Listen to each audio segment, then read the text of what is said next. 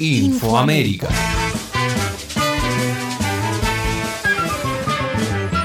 En esta edición, el presidente López Obrador desde México apoya a su homólogo peruano ante la embestida de la derecha. En Nicaragua, el gobierno sandinista retoma las relaciones con la República Popular China y rompe con Taiwán. En La Habana se reunieron los miembros del ALBA TCP y finalmente Chile afronta unas elecciones cruciales.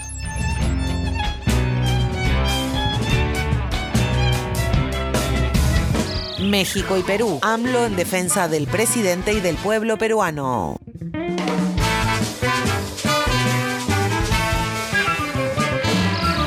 El presidente de México, Andrés Manuel López Obrador, respaldó públicamente a su homólogo peruano Pedro Castillo ante los intentos por destituirlo que desde el Congreso peruano realiza la derecha desde el momento de su toma de posesión. El presidente mexicano hizo referencia al origen popular y serrano de Pedro Castillo al tiempo que informaba sobre el envío a Perú de una comitiva de su gobierno. El secretario de Hacienda de México, Rogelio Martínez, junto a funcionarios de la Secretaría de Relaciones Exteriores y de la Secretaría de Bienestar forman parte de la comitiva que busca apoyar al gobierno y pueblo peruano en estos momentos difíciles. López Obrador criticó el proceso de destitución contra Castillo que fracasó por poco la semana pasada calificándolo de conservador e irracional. Finalmente denunció que durante el periodo neoliberal se crearon mecanismos para evitar o limitar profundamente los gobiernos populares.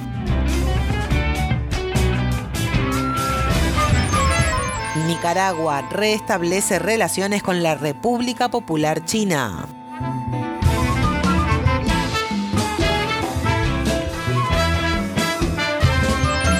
Los gobiernos de Nicaragua y la República Popular China en un comunicado conjunto informaron acerca del restablecimiento de relaciones entre los dos países. El canciller nicaragüense Denis Moncada informó sobre la decisión del gobierno sandinista de reconocer que en el mundo existe una sola China, que el gobierno de la República Popular China es el único gobierno legítimo que representa a toda China y que Taiwán forma parte inalienable del territorio chino. La decisión conlleva el rompimiento de las relaciones diplomáticas con Taiwán, establecidas con el gobierno de la derecha neoliberal de Violeta Chamorro en 1990. La adhesión de Nicaragua al principio de una sola China se suma en Centroamérica a la adhesión de Costa Rica, Panamá, El Salvador y Belice. Además, existe la expectativa de que el gobierno de la presidenta electa de Honduras, Xiomara Castro, también desconozca a Taiwán para establecer relaciones diplomáticas con la potencia asiática.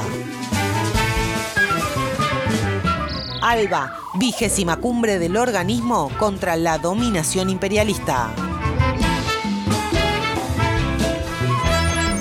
Los jefes de Estado de Cuba, Venezuela, Nicaragua, Bolivia y otras naciones del Caribe se reunieron esta semana en La Habana para celebrar la vigésima cumbre de la Alianza Bolivariana para los Pueblos de Nuestra América, Tratado de Comercio de los Pueblos, ALBA TCP. Además de reafirmar los principios de solidaridad, justicia social, cooperación y complementariedad económica, el documento final acordado por los países miembros abogó por una mayor cooperación en la pospandemia y apuntando a Washington llamó a garantizar garantizar la paz y la seguridad internacional y el respeto al derecho de los pueblos a la libre determinación, la integridad territorial, la solución pacífica de controversias, la no injerencia de los asuntos internos y la soberanía de los estados, rechazando la implementación de sanciones unilaterales y convocando a estrechar los lazos con otros organismos de integración regional como la CELAC. Chile, Boric y Kass definen este domingo el futuro del país andino.